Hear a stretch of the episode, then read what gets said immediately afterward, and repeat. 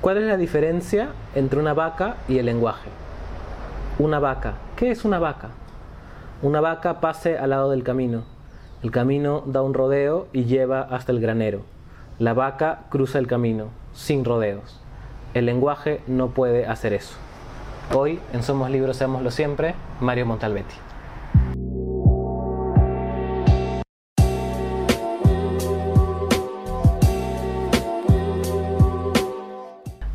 ¿Qué tal? Bienvenidos a Somos Libros, Seámoslo Siempre, versión podcast, al segundo episodio.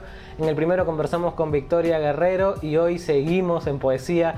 Hemos hablado con Mario Montalbetti, que además de ser poeta, es eh, profesor, teórico, lingüista. De verdad ha sido una conversación muy interesante sobre el lenguaje, sobre sus límites, sobre la imagen, sobre eh, el capital sobre la, poesía de hoy en día, sobre la diferencia y la similitud entre escribir y enseñar. Realmente ha sido una conversación muy, muy rica y espero que la disfruten tanto como yo la disfruté. Mi nombre es José María Salazar Núñez y aquí empieza Somos Libros. Seámoslo siempre. Adelante.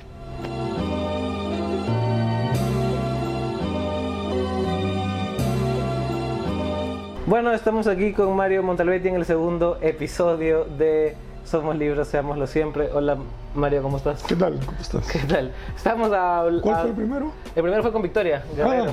Ah, está bien. Estamos en pues, sección de poesía por ahora, que son las personas que tengo más eh, cercanas. Estábamos conversando fuera de cámaras que ibas a hacer una conferencia en Bruselas. Eh, y ibas a hablar sobre poesía y arquitectura. Eh, sí. Justo hace poco estaba leyendo ese libro que hiciste. Eh, se me ocurrió empezar por aquí, no lo tenía preparado, pero ese libro que hiciste justo de, de, intentar hablar hacer, desde un punto de vista lacaniano sobre poesía y arquitectura, ¿no? ¿Cuál es un poco la relación? Bueno, comienza en realidad con un libro que hice con eh, John Stillman. Eh, que se llama Lacan Arquitectura, que fue una, unas conferencias que, hicimos en Lima. Y luego continuó con estas otras conferencias con Mark Belderbos, que es Epiciclos. Los dos los ha sacado la Católica. Y ahora, eh, en 15 días viajo a, la Universidad Católica de Lovaina, eh, donde voy a dar un par de conferencias, una de las cuales es sobre arquitectura, y es, una, es un comentario a una eh, presentación que hizo Alain Badiou el año pasado en la Universidad de Lovaina, donde definió arquitectura. Badiou nunca ha hablado mucho sobre arquitectura. Es cierto. Pero dio una definición de arquitectura que es casi oracular, porque la dio y terminó la conferencia. Así que voy a dar una conferencia que es una especie de, desempacar y comentar esta definición de, de Badiou. ¿Y cuál fue la definición de Badiou? La definición de Badiou es la arquitectura es el intervalo violento entre lo real y lo simbólico. Como ves, o sea, y después dijo algo así como, voilà. Voilà. Y terminó. Claro, lo primero que notas es que hay un par de términos muy lacanianos, muy lacanianos que, usa, y hay una gran ausencia lacaniana que es no menciona el imaginario, para definir la arquitectura. Entonces me agarro un poco de eso para, para darle vueltas. ¿Y cuál es la relación de la poesía con lo real? En el sentido... Esa es una excelente pregunta. Eh, el problema es que hay varias definiciones de real, ¿cierto? Pero eh, para hacerla breve, para mí el real del, lenguaje, no solamente del poema, el real del lenguaje es la sintaxis. Es aquello que no se puede simbolizar. Claro. Se puede formalizar, pero no se puede simbolizar. Es la ausencia. es... lo que está ahí, pero de lo cual no puedes hablar. Ok, claro. ¿Cierto? Entonces es aquello que, que que te confronta constantemente, pero del cual no puedes decir nada. ¿cierto? Eh, y esa es la gran decisión que, yo veo que existe en el lenguaje, el lenguaje poético también, que es entre lo que hace la sintaxis por su lado y lo que hacen las palabras. Por otro ser lo simbólico. las palabras serían más bien lo simbólico. claro. Eh, no para todos. Claro. Porque para algunos otros las palabras comienzan a ser no solamente lo simbólico, sino también lo imaginario. Es decir, la relación que tienen las palabras con el mundo allá afuera, o con alguna visualidad, no lo que fuera. Pero para ti el poema se puede relacionar con el afuera. o sea, un- el poema que te interesa, y esto lo has hablado mucho, Sí. no es el poema que se relaciona con el afuera, que representa algo. No, no, no representa. En ese sentido, No no. representa. Eh, se relaciona con el afuera y el afuera es simplemente con no lenguaje. Claro. De una manera extraña, eh, casual, azarosa,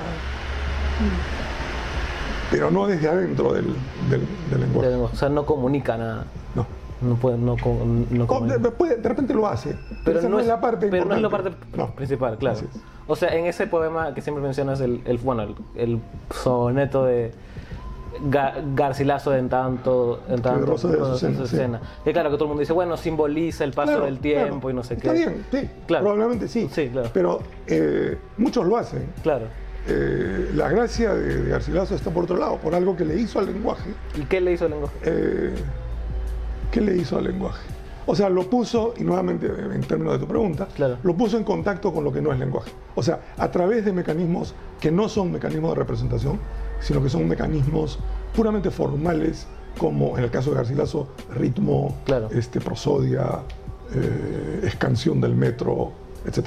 Y eso, o sea, con lo que no es lenguaje. Y eso vendría a ser el afuera, o sea, con aquello que no. Sí, solamente que el afuera del lenguaje está dentro del lenguaje. ¿no es Claro. cierto? o sea, porque nunca puedes hablar No del puedes, afuera hablar, del lenguaje. no puedes hablar de Sí. lenguaje. Claro, o sea, sí.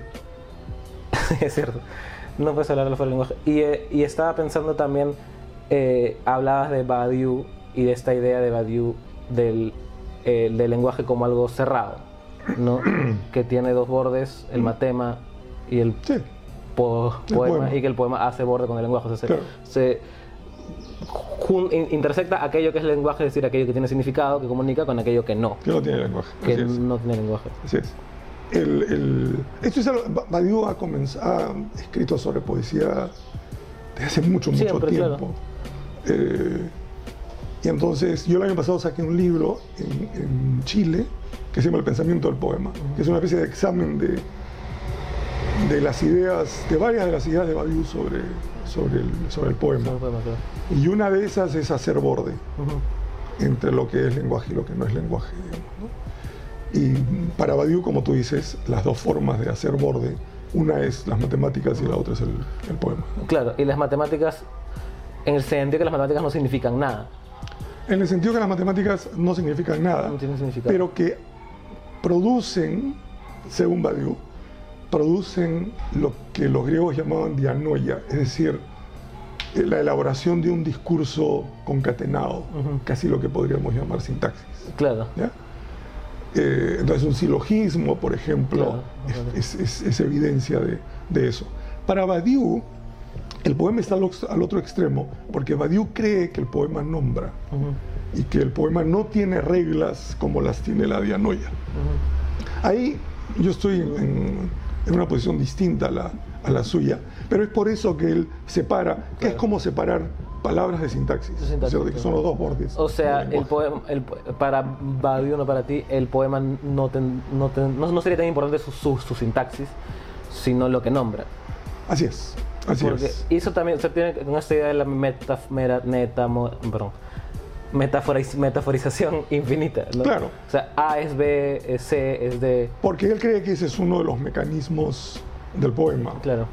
Eh, desestabilizar eh, el carácter ontológico del lenguaje, por así Claro. decirlo, para decir de que una cosa es otra cosa, pero esa otra cosa es otra y es otra y es Claro. otra, etcétera, infinitamente. Pero tú no Con lo cual le quita sustancia a Claro, eso.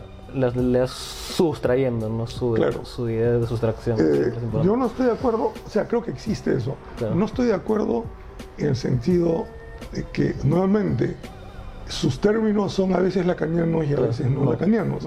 Entonces Lacan, por ejemplo, dice que los dos grandes mecanismos del lenguaje son la metáfora y la metonimia. ¿no es cierto? Claro. Pero deben ser entendidos en términos simbólicos, no en términos imaginarios, en otras palabras. Metáfora y metonimia son operaciones asemánticas. Todo el mundo las toma como operaciones semánticas. Ah, la rosa es metáfora porque es metáfora del amor. Y entonces comienza a hablar. No, no, no. O sea, puedes tomarlo de esa manera. Sí. Pero creo que la parte más interesante es cuando asumes que la metáfora y la metonimia son operaciones puramente formales, simbólicas, presemánticas. Ujú. Eh, y es entonces donde entra a tallar la, la sintaxis, ¿cierto? que es la concatenación de estos significantes, que todavía no significan nada, sino que están en el proceso de. Claro. ¿cierto? Eh, que están en el proceso de. Está, eh, claro, o sea, tú ponías e- ese ejemplo de, por ejemplo, si tú dices Cervantes es el autor del Quijote, no es Claro. lo mismo que decir Cervantes es manco, claro. ¿no? Y que la metáfora, claro, retomando ahora lo que tú decías, sí, la metáfora eh, es del tipo eh, Cervantes es manco, Cervantes es manco. no del tipo Cervantes es el autor del Quijote. Claro. Cuando tú dices el tiempo es oro, no quiere decir de que puedes sustituir tiempo por oro. Por oro, claro. No, Estás en- sino solamente por una cualidad Claro. del oro que es, Que es valioso, que es no que es amarillo, Claro. ¿cierto? Sí.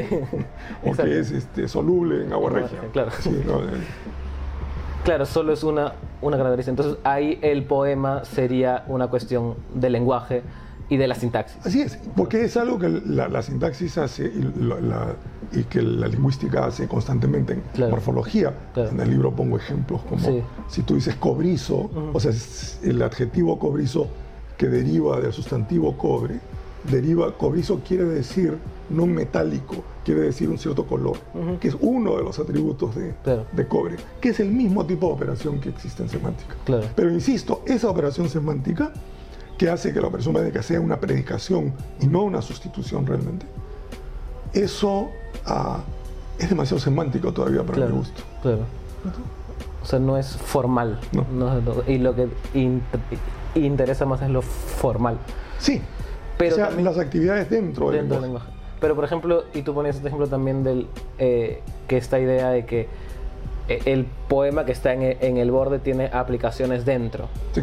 ¿no? Que sería la prosa. ¿Mm? Que sería, o sea, porque tú y yo a veces nos comunicamos o yo te escribo un mail, Sí, sí, no claro. puedo ponerte algo muy exp- experimental, ¿no? O sea, No. tú- yo te tengo que decir, nos ve- vemos a, a las 11 Así y es. claramente eso significa que nos vemos a las 11. Sí, y eso no es un poema, No es un poema, no tiene no, ninguna claro. intención de, De- de arremeter contra los bordes del lenguaje, Exacto, nada. al contrario, ¿me entiendes? Claro, Es a las 11. tienes que entenderme. Entonces hay aplicaciones de estos experimentos poéticos, como hay aplicaciones eh, En- matemáticas, matemáticas, claro. en las ciencias aplicadas, La geom- ge- geometría o, claro. física, Física, o- claro. bueno.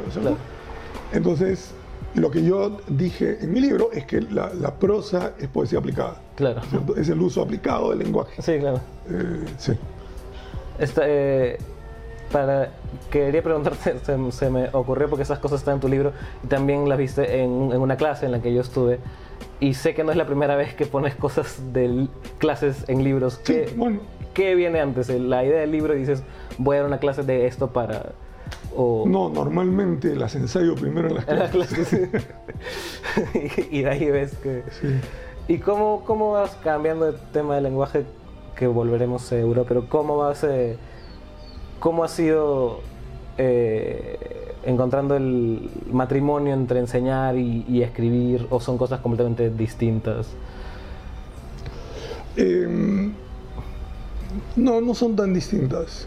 O sea, no, hay un montón, Eh. por, por, por lo menos en el Perú hay un montón de gente que, claro, como no se puede vivir de la poesía o eso, hay un montón de gente que escribe y, y enseña, ¿no? Y, Sí, pero lo, lo digo en un sentido más interno aún.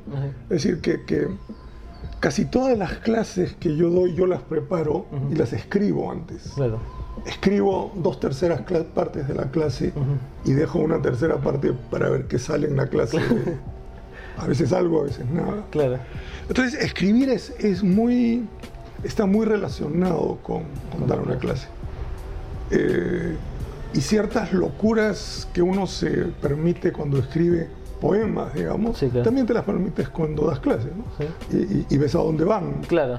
Eh, una de las clases que di el semestre pasado, justamente estaba hablando sobre ciertas cuestiones de economía en su relación con, con el poema. Y al final, de- yo, yo estaba hablando sobre eso como 20, 25 minutos, alguien levanta la mano y me dice, ¿y dónde está eso? ¿En qué libro? Entonces yo le digo, lo acabo de inventar Claro. para poder dictárselos a ustedes. Claro. Entonces toda la clase se ríe. Yo digo, pero no deberían reírse. O sea, los profesores deberían venir acá a inventarles claro. cosas para ver si es que... No, si no lees los, los libros. Si no, ¿para qué vienes? Y no Claro. vas a clases. Así es, así es. Es cierto. La primera clase que tuve yo de- en- cuando saqué mi doctorado un profesor de fonología muy famoso, Morris Halley, lo primero que dijo en la primera clase fue, si ustedes, alumnos, se creen todo lo que yo les digo, ese es problema de ustedes. y a mí me encantaría repetir esa frase Claro, cada vez que comienzo un Sí, curso. ¿no? Claro. Este, Claro, no estés es de acuerdo, pero Claro. fin, algo va a pasar en la, en Claro, la clase. ¿no? no va a pasar, claro. No, claro, eh, es que además tenemos esta idea rígida en todo, que creo que viene en el colegio, ¿no? Pero en la universidad todo el mundo tiene esta idea rígida que, ok, lo que dice el profesor es y ya está. Y, Ni siquiera lo que dice el profesor. Lo que dice Lo el que- profesor sí es que sí, está es en un está libro. está en un libro, sí. es Entonces, vas a salir, ah, no, si lo dice el libro, el libro está bien, Ya. claro. entonces, Claro, pero en una clase tienen que pasar cosas, ¿no? O sea, sobre todo una clase de universidad, ¿no? O sea, supuestamente- dos horas te pasas o una hora cuarenta y cinco, una hora y media en una clase, Sí. te aburres como un chancho, así que no... Claro, tiene que pasar. hace lo mismo. Hace lo mismo, sí, claro. Y volviendo al- a lo del, a lo del eh, poema y el lenguaje, em, hace poco también dice una conferencia en, en Chile, ¿no? El, eh, lo de la mesa de Ishigami. Sí, y el poema que creo que se relaciona con lo que estábamos hablando, cómo es un poco esa... Era una mesa imposible, no es una mesa... es una mesa que es una mesa y no es una mesa, porque Claro. es una mesa de este arquitecto japonés, eh, Junya Ishigami, que la hizo en, dos- en el 2006, que es una mesa que tiene 9.5 metros de largo eh, y que tiene una sola plancha que tiene 3 milímetros de espesor, pero que es de aluminio y la plancha sola pesa 700 kilos. Entonces es obvio que la, la mesa si no le haces algo Se va a caer. hace su, su Sí, barriga claro. y colapsa. Colapsa. ¿no es cierto? Y para, entonces hace un cálculo para ver cómo tiene que torsionar en el sentido inverso Claro. la mesa para que una vez que esté acá se Claro. quede perfectamente plana. Encima de eso, Le pone- para hacerlo bien, le pone no sé, objetos, Objetos. panera, platos, cuchillos, etc. Y al final lo logra, lo hace, ¿no es cierto? Pero si tú rozas la mesa con el dedo, comienzan a aparecer A unas ondas y a moverse. Temblar. Entonces, de acuerdo a la definición del venerable diccionario de la Academia, eso no es una mesa. Una mesa debe servir para comer o para poner cosas. En... No puedes. No puede ser. Eh, sí, es una mesa muy, muy en el sentido fenomenológico. Sí, lo que yo veo ahí es, Pero es una mesa inútil. Es una mesa inútil. Y una mesa inútil en, en el sentido, imposible. No, o sea, es, no es una mesa. No es una mesa, ¿no es Claro. cierto? Eh, y entonces, porque parecería que la mesa está ahí para exhibir una serie de objetos, Claro. pero en realidad lo que estás exhibiendo es la proeza arquitectónica. Claro, claro. ¿No es cierto? Entonces yo lo comparé con este poema de Vallejo del 37, Ujú.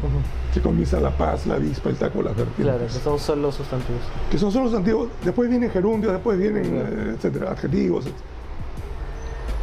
Y que es como, es un poema en el cual parecería que es una especie de mesa de Ishigami, Ujú. en que tú has colocado un montón de palabras eh, que refieren la paz, la paz, la abeja, la, la avispa, la avispa, etcétera.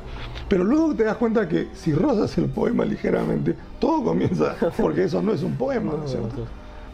Y entonces hice la conexión entre, y, y creo que lo que Vallejo muestra por ausencia es justamente la sintaxis. Claro. decir, no hay sintaxis. Toma, ¿Es esto un poema o no es un poema? Claro. Es un poema imposible. Es un poema imposible. Eh, ¿Pero es un poema imposible o es una construcción lingüística imposible en teoría? no, es una construcción lingüística que es, es un poema, ¿no Claro. es cierto? Es, es un poema, perfectamente un poema, pero que lo que muestra el poema no es justamente palabras. No, no es verdad. ni siquiera palabras en su afán de referirse o comunicar o decir No es cosas. significado, digamos. No. no, no hay. Es como la mesa de Shigami, Claro. es la mesa lo que tienes que fijarte. Claro. Es la ausencia de sintaxis lo que tienes que, que fijarte. Lo- en el sentido lacaniano lo, lo, lo, lo que falta, ¿no? Como Falta. el hueco del, del pero que está donut, ahí. ¿no? Del- Claro, falta, pero, pero está ahí. pero te lo muestra lo que hay. Claro. Solamente que lo que hay no es lo, No es lo, que- lo real. No, no es lo real, claro, exacto. Y, pero, y tú que siempre has tenido cierta, eh, no sé si aversión, pero eh, cuidado con la metáfora en el poema, porque la metáfora es la forma más clásica de Sí. decir esto es otra cosa, Sí. ¿no? Pero eso de Ishigami no es una metáfora del poema. Si quieres, sí. O sea, si quieres lo es. Y lo puedo usar yo como metáfora. Lo que Claro. yo quiero decir es, ese es como el grado cero de Claro. la poesía y del poema es maña. En lugar de esto voy a decir esto. Claro. Uy. Sí. Eh, eh, ya. Ya. Lo haces, es, probablemente es inevitable hacerlo, pero no nos quedemos ahí. Claro. Y por ejemplo, claro. Y eh, estaba pensando en la metáfora em, que también estabas, que también dices en un, en un ensayo tuyo, que es poema ensayo, el sentido y ceguera Sí. del poema, que también es una metáfora, ¿no? El poema Sí. es ciego. Sí. Realmente el po- poema no puede ser ciego porque no- Correcto. Claro. Eh, pero ahí la idea es justamente el poema no se puede relacionar con lo visual. Sí. No, se, o sea, no puede referir a, a- a otra cosa que no sea el poema. O sea. Moby Dick, en el que dices, usa siempre, no, no es, qué sé yo, no es el, no es el, eh, no, no representa na- nada más que una ballena que no la puedes cazar y Lo dice el propio. claro, o sea, claro, o sea, no, no hay nada más allá, No. por decirlo, ¿no? Si quieres, le puedes meter algo Claro, más allá. pero eso no es lo Pero es, y ese ha sido el camino de, por siglos Sí, claro. de lo que llamamos, entre comillas, literatura, ¿no es cierto? sí. Que es un discurso sobre, Claro. sobre la representación. Y lo vemos en las críticas, ¿no? Este libro representa tal cosa. Claro. Y de eso viven los críticos literarios, Claro. en darte el, aquello Aquello, claro. que representa esto. Solamente que no siempre te lo dan y Claro. cuando te lo dan parece más bien pobre. O sea, Claro. ah, eso es todo. No, y, hasta- y hablamos al principio de Ga- Garcilaso, ¿no? que es un poema espectacular, o Ba- Vallejo, Trilce, incluso, que uno diría acá no hay significado, pero cuando se apropia, o sea, al principio no lo entendían. El, el libro, ¿no? Pero cuando lo, lo entienden es porque le dan un significado, ok, esto significa Claro. Y la ausencia de... Sí, y entonces están contentos. Entonces están Entonces, contentos, eso los claro. apacigua y dicen, ya, ah, ya, ya sé de qué Ya va el va, poema. claro, claro. Ya sé de qué va Trilce. Ah, Sí, claro. Buena suerte. Y cómo, eh, y a- a- hablando de lo visual y eso, estamos en un mundo donde todo es visual ya, Sí. o casi todo. ¿Cómo puede el poema escapar de eso? Solito, o sea, de- de- de- de- siempre escapó de eso. Siempre Eh, escapó de eso. Hay, o- obviamente, visualidad, y si tú quieres, Sí, claro. cuando hablas de, de- Pero, por ejemplo, hay, hay, hay una gran diferencia entre, entre el cuento, la novela y el, el poema. No solamente en términos de visualidad, pero algo que se sigue de esto, de la necesidad de visualidad de la prosa y la ceguera del poema. Y es que si tú te fijas en la prosa, en la novela y en el cuento, es absolutamente indispensable el nombre propio. Sí, No hay novela sin nombre propio. bien difícil. Este, Ahab, eh, Sí. Buendía, Hasta K, ¿no? El En- Quijote, K. Ah, claro. Son, nombre propio. nombres propios. Claro. El poema no tiene nombres propios. No, casi nunca. El poema habla de perros, nubes, ríos, eh, etcétera. La Justamente, Paz. así. Pero esto es río, que ah, puedes imaginarte un río, el que tú conoces, etcétera. Pero la construcción a partir del nombre propio que hace la novela es justamente es un tributo a la visualidad. ¿cierto? tributo, A, a ver, mira, imagínate, es así, tiene bigote, no tiene bigote, Claro. etcétera. Y por más que describas en un poema, además el poema no va por descripciones, pero a pesar de que si es que tú describes en un poema eh, un perro, ¿no es cierto? Ese perro trata de ser todos los perros, ¿no es cierto? No un perro concreto ni, ni nada. Entonces, sí, yo creo que eh, eh, como lo hace el poema, tú dices, no, no, lo hace siendo el poema, siendo una crítica del, del- del lenguaje permanente y constante. ¿Y no crees en esos poemas que incorporan la visualidad? O sea, ahora poemas que tienen, eh, o sea, no sé, cierto juego con las tecnologías actuales, que no sé cómo será, pero Sí, eh, No sé. no, no me interesan, o sea, te- tal vez si quieres llamarlos poemas, un poema, no, no, no, me preocupa Claro. eso, Eh, no me interesan, no, sé, no los sigo, eh, me interesan otras cosas. claro. No obligo a que la gente que le te interese lo mismo que me interesan Claro, míos. claro. Eh, y eso está, también estás, está pensando en esto de, eh, eh, la, de ¿cómo se llama? La, la visu- visualidad y decías lo de la no- novela que tiene un nombre propio que te, te imaginas, e incluso ahora peor aún con lo del cine, ¿no? O sea, ahora las novelas las ponen en el cine, ¿no? O sea, y ya incluso tú te imaginabas a Harry Potter de cierta manera y lo ves en el cine y, y parece casi que la película precede al libro, que Sí, es imposible, sí. pero parece eso, ¿no? O sea, es como que lo, lo visual está, eh, produjera lo, lo- Sí. el lenguaje, ¿no? lo decible, por decirlo. Sí. ¿no? Pero sí, no. No es así. Eh, o sea, sí hay este, este, este matrimonio entre la novela o el cuento y el, y el cine que es, que es muy fuerte y del cual no participa el, el poema, ¿no?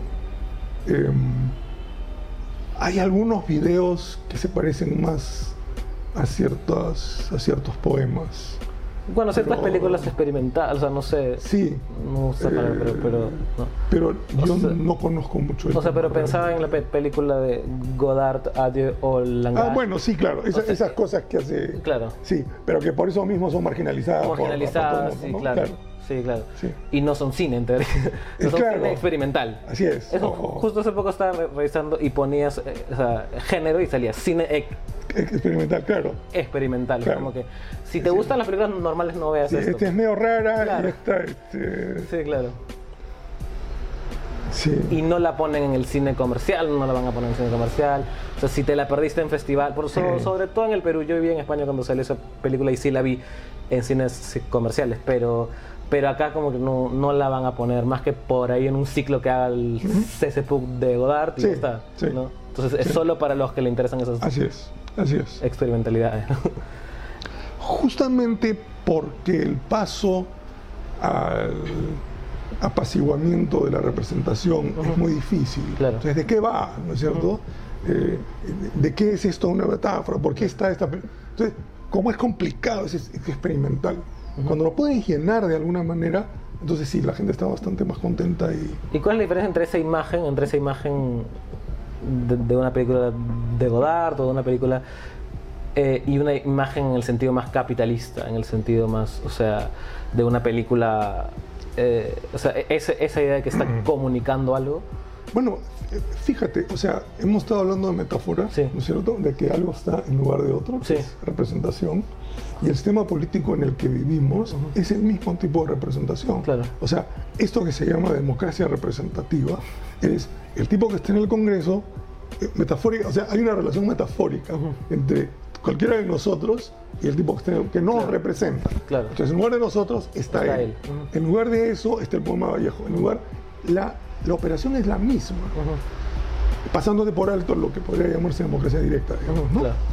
Entonces, esa imagen que puede ser convertida en otra mediante la representación, eh, ¿qué más quiere un sistema como el capitalista Claro. hacer la suya? ¿no es Claro. cierto? Fíjate, fíjate lo que nos pasa, ¿no es Claro. cierto? Eh, y entonces, la imagen de Godard que tú preguntabas Sí. no es tan fácilmente intercambiable por otra, Por otra, claro. ¿no es cierto? Es intercambiable por un discurso. Claro, o sea, por eso- Intercambiable entre comillas. o sea, es pero una imagen que no ha perdido su relación con, con- con el lenguaje. No. Que no claro. A pesar que probablemente los cineastas dicen es una imagen en sí misma que no. Claro. Sí, pero funciona y trabaja cuando se conecta a un cierto tipo de lenguaje, ¿no? Y no un lenguaje que no es representacional. Claro, que no es representacional. Y por eso el poema en el, sen- o la imagen de Godard o, o qué sé yo va a estar siempre fuera del capital. Va a intentar, Va a intentar estar estarlo, porque inclusive con, con la máquina que usas para filmar ya estás dentro del, capital. claro. De la misma manera que con el lápiz que usas o la computadora que dices para escribir, el poeta está dentro del capital. Claro. O sea, no- tampoco... No, y hay en el, ahora en el capitalismo de hoy en día, que no es el mismo de, de antes, o sea, hay como una estetización, o sea, Sí. hay como que te están eh, incitando a crear cosas, te están incitando... a- ahora todo el mundo quiere ser poeta, todo el mundo quiere ser cin- cineasta, no sé si poeta, pero cineasta, cineasta de pin- todas pintor. maneras y, y el, el día que descubra una especie de Photoshop a la poesía También. morimos, Obvio, ¿no? O sea, porque eso es... No, pero ahora, bueno, tú no estarás metiendo eso, pero ahora en Instagram, que es una, o sea, hay Instagram poets, hay poetas que se hacen famosos por el Instagram y que ponen sus po- poemas en fotos. Me- Veo tu cara, pero, pero hay, o sea, y que tienen un montón de se- seguidores. Sus poemas son, o sea, no, no vale ni la pena comentarlos, pero pero hay, hay eso, no es como que el capital dice, claro, creas lo que quieras, o sea, acá sé feliz, Claro, Coca-Cola, todo esto, o sea, como que... así es. Y- Se igual, apropia todo. igual no te voy a dar seguro médico. Claro, Sí, sí. claro, exacto, exacto. Claro, te van a como digo. Pero- Y tú piensas, y a diferencia de antes, que había una explotación más clara, tú piensas que, está, que, que todo depende de, de ti, digamos, del emprendedorismo, ¿no? por supuesto, Si por yo no tengo seguro, es mi culpa. Es- mi así culpa. es, Yo no, o sea, no estoy trabajando lo, su- lo suficiente. No, Absolutamente. Claro. Absolutamente. Sí. Sí. Eh, y hablando de lo visible y lo, y lo decible, también decías en sentido y ceguera, creo que es, o en Foucault, no, no- notas un seminario sobre Foucault, eh, que está, eh, que digamos, el límite de lo decible es lo visible, ¿no? O sea, el límite de- Sí. de lo decible no es lo no es indecible, lo indecible. porque está, lo indecible está dentro de, Claro, de lo decirle, claro. de lo decible, sino es lo visible. ¿Cuál es un poco la, o sea, la, la idea detrás de eso? ¿Qué significa, qué significa eso? ¿Qué significa? Bueno, no, la, la idea detrás es, la- es una idea que está en Foucault, ¿no es Claro. cierto? Está en Foucault, está en Deleuze, en Deleuze también, sí. que es eh, el binomio eh, texto-imagen, es uno de los binomios epistemológicos más importantes que, claro. tienen los seres humanos. Y la relación entre ellos es muy mala, entre texto e imagen. Sí, claro. Eh, inclusive hay algunas religiones como la judía que prohíbe inclusive Claro. que, que se hagan imágenes de esto, ¿no es cierto? Claro. La católica es un poquito más este, Sí. y las ortodoxas son casi solamente imagen, el Sí, icono, claro. ¿no? Sí, claro. Pero eh, constantemente tratamos de encontrar estas conexiones o, o no. Ahora, lo que dice Foucault es que la solución al problema del, del- del contraste entre lo decible y lo visible no está ni en lo decible ni en lo visible, sino está en otro orden de cosas, Ujú. el llamado el poder, por ejemplo. Entonces, lo que ocurre y reocurre en Foucault es que cuando hay una oposición entre dos términos, en este texto, imagen, visible, visible, decible, etc., la solución no está en ninguno de los dos elementos. Y no está tampoco en cierta solución dialéctica en que mezclar los dos, no, sino que la solución a esto, si es que existe una, proviene de algo que no es ni uno ni lo otro, sino probablemente de afuera. Y lo de afuera provoca su propia oposición, cuya solución viene nuevamente de afuera. ¿Y el afuera qué es? O sea. ¿Qué es lo que está afuera? Lo afuera quiere decir, por ejemplo, que en el caso de eh, decir y ver, lo que está afuera es el poder. Es Claro. decir, ¿A servicio de qué está cada una de estas manifestaciones? O sea, algo que no lo solucionas desde dentro del decir ni desde dentro del ver. claro. Porque ahí te vas a quedar dentro de, de ti mismo. Claro. Eh, es por eso que la relación entre el lenguaje y el no lenguaje, ¿no es cierto? Claro, probablemente la solución viene de afuera, pero ese afuera, cuando lo expresas en lenguaje, está dentro del lenguaje. Entonces, en la idea de que la, la solución, solución o el- la solución a ese conflicto eh, no está, no se encuentra en ninguno de los dos elementos de, de la oposición, es muy fuerte en Foucault, en, en, en Deleuze. Es una de las cosas que yo trataba de, Claro. De, eh, no eh, de, de manifestar en, el- en las notas como seminario de Foucault, pero quedándome adentro, Claro. no buscando la tercera, sino Claro. quedándome adentro del lenguaje. Claro. Y también eso me remite también a, a esta idea, y hablábamos del capital y la imagen y todo esto, cómo el capital domina la, la la imagen. Esta idea de Baudrillard, ¿no? del simulacro. Hay un libro muy bueno, bueno, hay muchos muy buenos de él, pero el de la seducción. ¿no? Sí. Y él contrapone estas dos ideas, porque para él la seducción, él está, o sea, digamos, entiende la seducción como esta idea lacaniana de la me- metonimia, ¿no? O sea, que va de Sí. que nunca te, te da el significado, que nunca te es, es A, lo reemplazas por, por otra cosa y nunca llegas a B, ¿no? Sí. A, a- a con comilla, con comilla, con comilla y nunca llegas a B. Pero, y eso lo, él lo, lo dice como la idea de la seducción, pero ¿cuál es la diferencia entre la seducción y el simulacro en el sentido capitalista? Porque el simulacro también te da solo imágenes hasta que vivimos en una hiperrealidad que nunca te da lo real, ¿no? Eh, pero esto se, se pone más complicado, ¿no es cierto? Porque no es que el simu, o sea, si tú planteas de entrada de que existe un simulacro y existe lo real, Claro. ya perdiste, Claro. ¿no es cierto? Porque el simulacro es lo real. Claro. No, no, es, no es que... Exacto, cierto. O sea, el, el real es el que hablamos, es un invento del simulacro. Claro. ¿cierto? Entonces, nuevamente, tendría que venir algo de fuera, De fuera. para arreglar esta solución entre simulacro y real. Que no Lo que puede es- venir. O que sí puede venir. puede venir afuera, Puede venir. pero que no en términos del simulacro Claro. ni en términos de lo que el simulacro llama real. Claro. Pero ahí, o sea, lo, lo interesante de, de- de- de esta versión simulacro-seducción es justamente la eliminación del significado. Claro. ¿no es ¿cierto? O sea, no hay, hay canje, pero hay canje de un significante por otro significante. Claro. Nunca hay canje ¿Qué es la idea de la significado. me- me- metonimia? ¿Qué es la idea de la metonimia? Tú sigues Claro. Canjeando, canjeando y nunca llegas a. con la promesa, entre comillas, de que al final va a haber el gran canje. Eh, Todo. Todos los significantes del mundo se van a poder canjear por Dios. ¿no? Claro, el, el catolicismo, no sé cómo. O sea, claro, te- te- te- vives hasta que al final no sabes qué significa que se morir, morirá tu mamá, no sabes qué significa todas estas cosas. Hasta el final Dios te dice, esto es. Así es. Y ya está. Y esa, esa promesa infinitamente diferida Claro. es, es la religión. pues, ¿no? Claro, eso, Claro. claro. En el caso del simulacro En, capitalista. en- en el caso del simulacro, lo real es la promesa diferida. O sea, es simplemente ese diferimiento constante. Claro, Eh, hasta que deja de tener dinero ya no puedes consumir y entonces Claro. el sistema te, te elimina. Te elimina, ¿no es cierto? claro. No, el simulacro no es para ti. No es para ti, claro. Tal vez ese es el mejor real. Claro. Ya el sistema te dice el simulacro no es para ti. Claro, se acabó. se acabó la fiesta. se acabó la fiesta.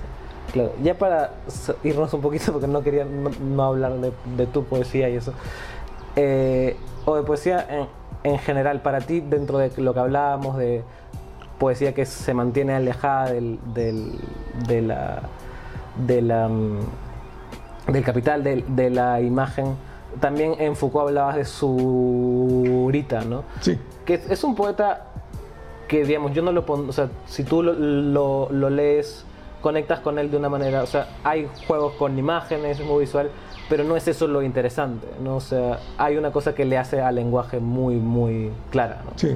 Y lo que yo expresaba que Zurita le hace al lenguaje, lo expreso metafóricamente. Claro, sí. que Zurita es una persona que justamente hace una especie de mesa de Ishigami, Claro. pero distinta a la de Vallejo. Entonces, Zurita agarra las palabras y las avienta Claro. contra el real. O sea, Sí, lo avienta con el real. y, y el real de, de, de Zurita es la geografía chilena o la geografía americana en general. Sí, No, lo avienta contra el mar, contra los Andes, desierto. contra el desierto Sí. y, lo, y lo- y lo estrella ahí. Y Zurita, que es parte de una generación estupenda de poetas chilenos, Con Martínez, Maqueira. que son visuales, Sí, son como él. Los tres son Martínez es artistas. muy visual. Claro. Sí, claro. Eh, Maqueira también hace claro. grabados y, Sí, y claro. cosas. Y, y Zurita hace plástica. Sí. No, Eh, lo ponen en el cielo. a claro. A diferencia de la generación anterior, Claro. que es, bueno, Lima a veces hacía unos dibujitos, pero, Claro. pero en general no era tan No. visual. Claro. Neruda, ni, ni No, ninguno de ellos, no, Rojas, etc. Para nada. Em, pero sí, mi sentido de, de- de- de colocar a Zurita era justamente el poema se convierte casi en un acto. ¿no cierto? Como una performance en el Casi, sentido. casi, ¿no es cierto? Y si tú lo ves leer a. No, si claro. lo escuchas leer a Sí, Zurita, sí lo escuché. te das cuenta de eso claramente. Eh, claro. Y ahí hay una. Pero él, él juega mucho con la oralidad, no en el. O sea, en el. Ni siquiera oralidad, diría yo, la sonoridad de, Sí. de las palabras, Sí. ¿no? Eso Sí. es lo que también. O sea. Sí, con, con, con- justamente con mecanismos que no son referenciales. Claro, que no son referenciales. Pero también juega con la imagen, No, sí. que sí, sí, es referencial. sí, la imagen sí, es referencial. sí. Pero también es una imagen en el mismo sentido de la imagen de Godard, Así digamos. es, no es una imagen es. que está diciendo, ¿no? Que, que, que se con la imagen. Y de los po- poetas, últimamente, ¿qué poetas te interesan que, en general, no solamente per- peruanos, eso, que sientes que están haciendo algo al lenguaje o con el lenguaje? Hay una tal Safo, pero hace tiempo. este, Sí, em, sé que siempre cada, cada vez hay, hay menos que, que me interesan. Cada vez como que ya el. Ya he leído muchos y, y me parece que ah, le seguimos dando al- a lo mismo. Y entonces lo que producimos es engordar este monstruo burocrático que se llama la literatura. ¿no es Claro. ¿cierto? Entonces hay, una cierto de poes- hay, hay- hay una cierta poesía que engorda y que pasa a ser parte de la literatura. Mm. A mí el poema que me interesa es el que no es parte de la literatura realmente. El experimental, el, Claro. el- el que Pero, por ejemplo, vas a presentar ahora el libro Las Opiniones de Santiago Cierto, Vera. cierto. ¿no? Eso es un libro que creo que está dentro de Está, claro. está dentro de esa segunda definición. Así es, ¿no? así es. Eh, y entonces corres todos los riesgos. Claro. ¿no es ¿Cierto? Eh, por ejemplo, el memorial de eh, Casa Grande, el, el último libro de, de Nostroza, Sí. que fue un fracaso, Claro. entre comillas, ¿no es cierto? Si lo comparas con los otros, Claro. es un Con- intento con de justamente también de esto del, del poema que no es parte de la literatura. Pero eso, eso requiere un análisis más, este, más detallado de, de- de cómo y por qué es un, entre comillas, eh, fracaso. Pero espero pues que, que gente como, como Manuel Fernández, como Valeria, como Vicky produzcan nuevas cosas Claro, para ver en, para ver en- en- en qué anda, ¿no? Eh, Tú, tú hablas siempre que el poema no, obviamente no se renueva, ¿no? No puede renovarse porque el- pero sí hay, pero sí hay a veces nuevas maneras de no, por supuesto, de por supuesto. no sé si luchar, pero digamos de resistir. Sí, ¿no? y nuevas maneras de, de hacer borde con un lenguaje. Con el ¿no? lenguaje, O sea, claro. sí, sin duda. Eh, pero no, ¿tú has visto algo interesante así últimamente? O sea, Rosa Granda, ¿no? Pero no, Sí. es, no es tan nuevo. O sea, bueno, 2016, pues sí, sí, sí es nuevo, pero... Lo del panique ese. Sí. el- sí, claro, no, eso está buenísimo. Es buenísimo, sí, claro. Eh, Pero 2016, pero digamos, o sea, en, en, en el extranjero, en, en México, eh, en México me parece que están pasando muchas cosas interesantes. Inti, Inti García es un Inti. García, Inti García Luis Eduardo. García, que no sé si lo conoces, pero es muy bueno. Eh, Eh, o sea, sí creo que hay. En Chile también, los, que, los de Hamster que están haciendo. eh, Manfred, Chile están pasando cosas muy, muy. Manfred, Tito Jaime. Buenul, sí. Sí, claro. el- el- sí, hay, hay, no, en, en Chile están pasando En cosas. Chile bien- pasan cosas interesantes. Sí, sí, sí. Eh, Gerardo Jorge en Argentina No, no, no. tiene cosas eh, están buenas. Eh, encontré, una vez me encontré con un Álvaro, ay, ¿cómo se apellida? Eh, que es un poeta rural por Bahía Blanca, Ah, no. este, en Argentina, que es profesor, profesor itinerante en colegios rurales, que les- le hemos sacado un poema, en, se lo pedí en Hueso Húmero hace dos, tres números, muy, muy bueno, así de esa, esa especie de oralidad bien cruda, bien, Claro. muy, muy bueno. Eh, no, y hay un montón de gente que escribe. No, en España hay eh, Berta García Faet, no sé si la conoces. No, no la conozco. Que ha hecho un libro, no lo tengo acá, pero te lo puedo dar, pero que es un libro de, que se llama Los Salmos Fosforitos, que es, una, es un libro que reescribe Terilce, justamente, poema por ¿Así? poema. Es muy interesante. Ah, mira. Es muy interesante. ¿Cómo se llama? Eh, ella se llama Berta García Ya. Faet. Ber- Berta García Faet. Ah. Que acaba de ganar un premio en España. Pero, pero sí, o sea, que juega, o sea, hace el poe- poema 1, el poema 2, todos, ¿no? Es una reescritura de cada poema y juega mucho con eso, con la idea de feminidad también, con, pero es muy, muy, muy interesante. Ah, ah. Sí, chequenlo, es muy interesante. Sí, sí, sí. Em, y bueno, y ahora eh, no sé si te das cuenta o eres consciente, quizás es difícil para ti responder a esta pregunta, pero del cierto misticismo que te rodea cuando hablan- ¿Misticismo? sí, misticismo, no por tu, no por tu esto, o sea, pero como que la gente habla de, de- no misticismo, pero como con, con cierta eh, eh, ad- admiración, o sea, como el, el halo que tienes ahora. Es la admiración que todo el mundo le tiene a los lingüistas. ¿Tú crees? Sí. Pero No, em, O sea, no sé, yo como alguien que, que escribe y eso, hay pocas personas que escriben de mi, de mi edad que no hablan de ti, ya sea bien o mal, pero, Sí. o sea, que o te, o te aman o no, ¿no? Eh, sí te das cuenta de un poco eso, de esa... o sea, me doy cuenta, eh, pero me doy cuenta más afuera. O sea, Ah, sí. que, que, que me, invita, me invitan mucho de, de- sobre todo Ecuador, Chile, Argentina, México. eh, y me sorprende Claro. que haya un cierto interés por ir a, a leer, a conversar, a dar conferencias o, o lo que fuera. Eh, no, no tengo forma de explicarlo ni, Bueno, Pero- el internet un poco, ¿no? O sea, se ha eh, propagado un montón de poemas tuyos por internet. Sí, pero a la gente les gusta... Libros enteros. No, no, no, pero versiones mías de mis poemas muy distintas. Claro. O sea, hay gente que le encanta Fin Desierto, Sí, ¿no? Claro. es el libro más, entre comillas, lírico Sí, sí. que tiene. Montalbetti, ¿no? Sí, el segundo libro. Y después, en general, la gente detesta a Foucault. Sí, claro. Las notas, pero no, no, es- eso no. ¿cierto?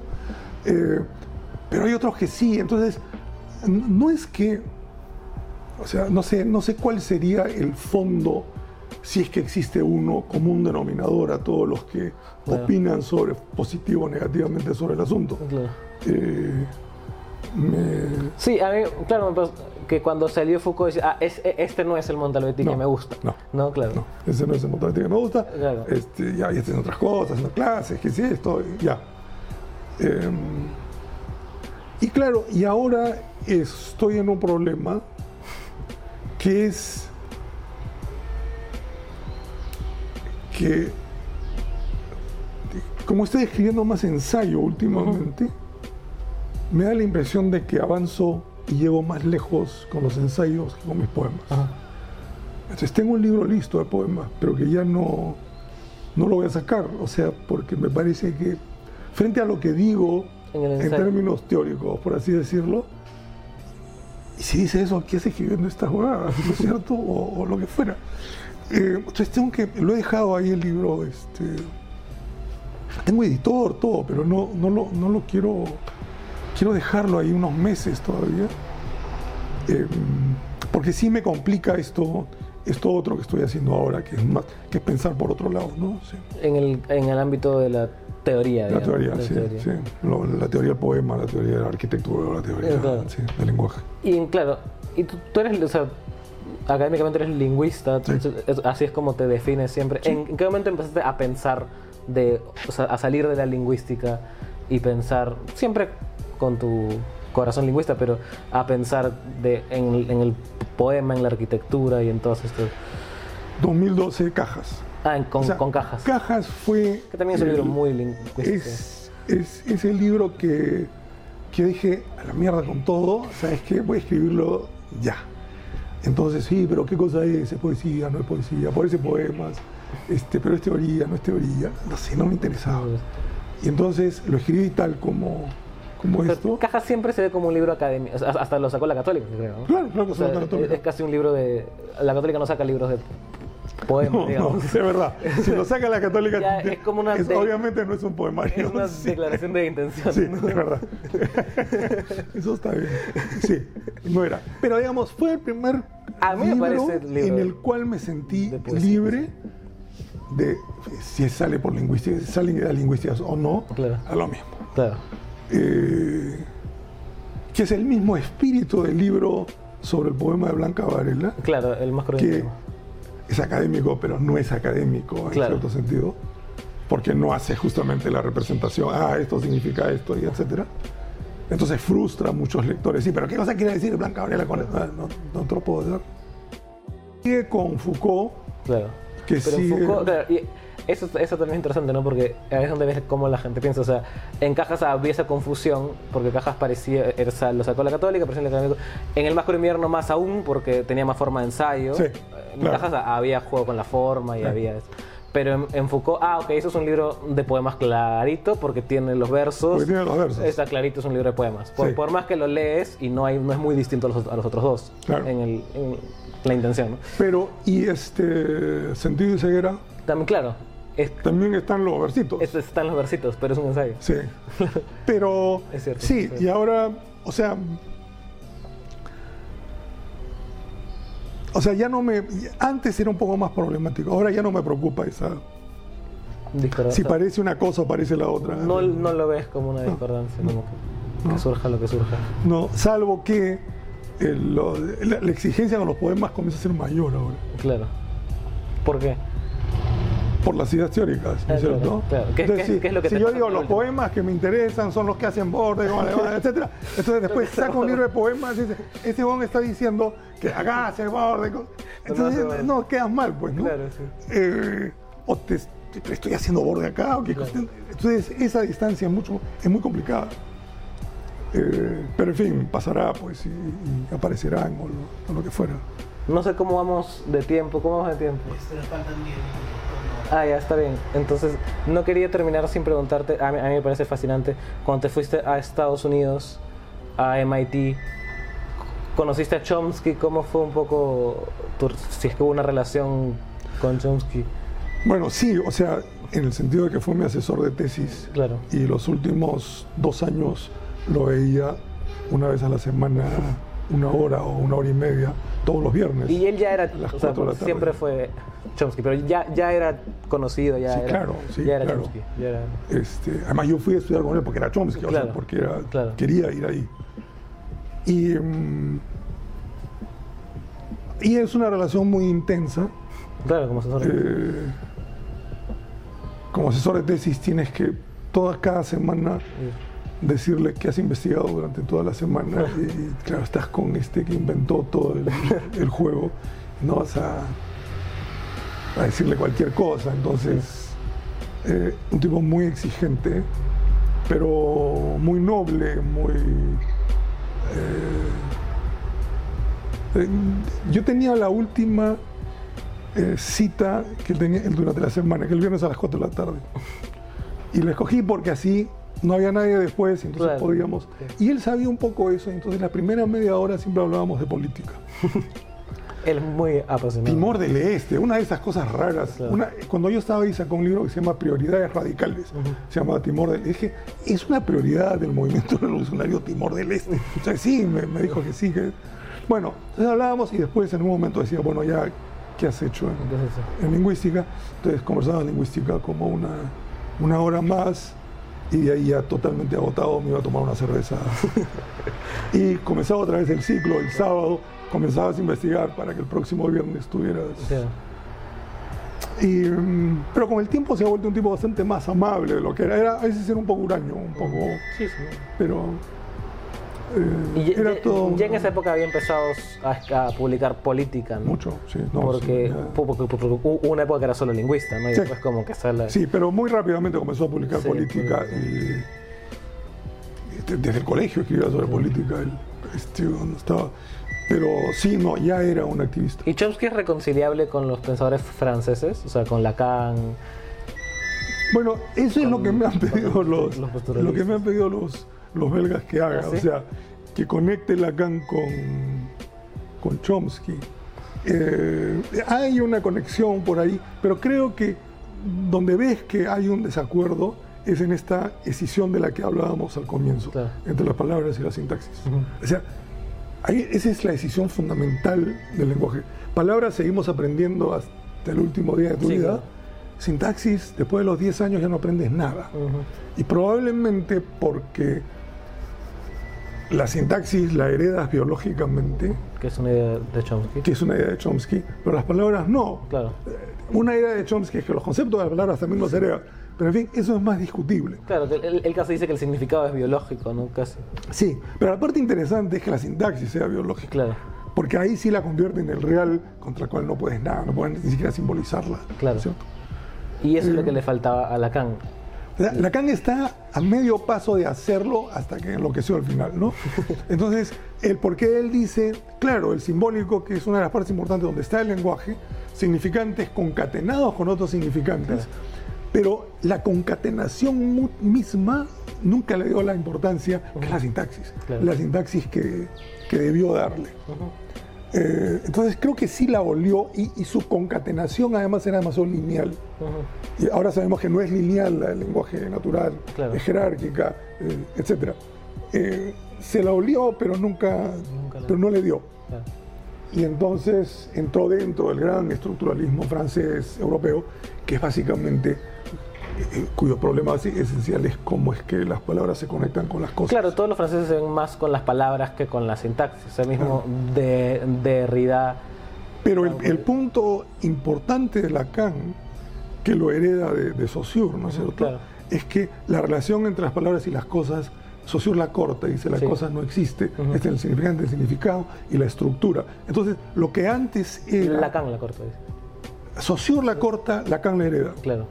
Entonces, el problema teórico fundamental para Occidente, es el problema de la verdad. Claro. Es básicamente una correspondencia entre palabras y cosas, o Claro. entre frases y hechos, ¿no es cierto? A partir de Saussure, y gracias a Lacan, la verdad ya no es un problema de correspondencia con las cosas ni con el mundo allá afuera, sino con el significante que falta. Claro. Entonces es interno al lenguaje. Tiene que ver con el lenguaje, no con la realidad. Ese paso de Lacan es fundamental. Claro. eh, donde la noción de verdad cambia. Porque Claro. si hay correspondencia ya no es con el mundo de afuera, Sí. sino con el elemento... Y luego lo que hace Derrida al quitar la estructura.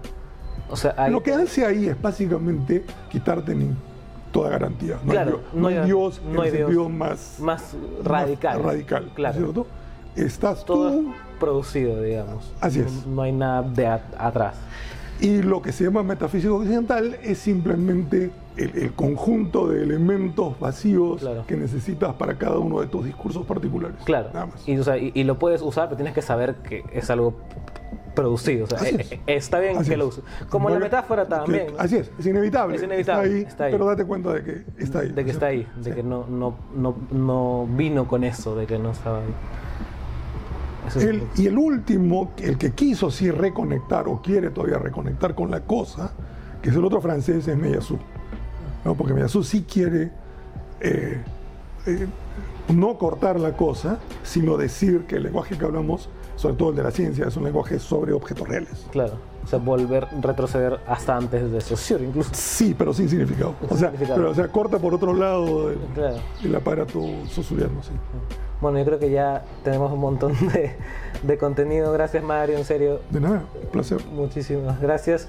Eh, y nada, ¿te acuerdas la última vez para terminar la entrevista? Yo digo somos libros, tú dices seámoslo siempre, ¿está bien? Claro. Ahora yo digo, seámoslo siempre. Sí. Tú dices. Y bueno, con nosotros será hasta la próxima. Estén atentos a las redes sociales. Mi nombre es José María Salazar Núñez y recuerden, somos libros. seámoslo siempre. Gracias, Mario.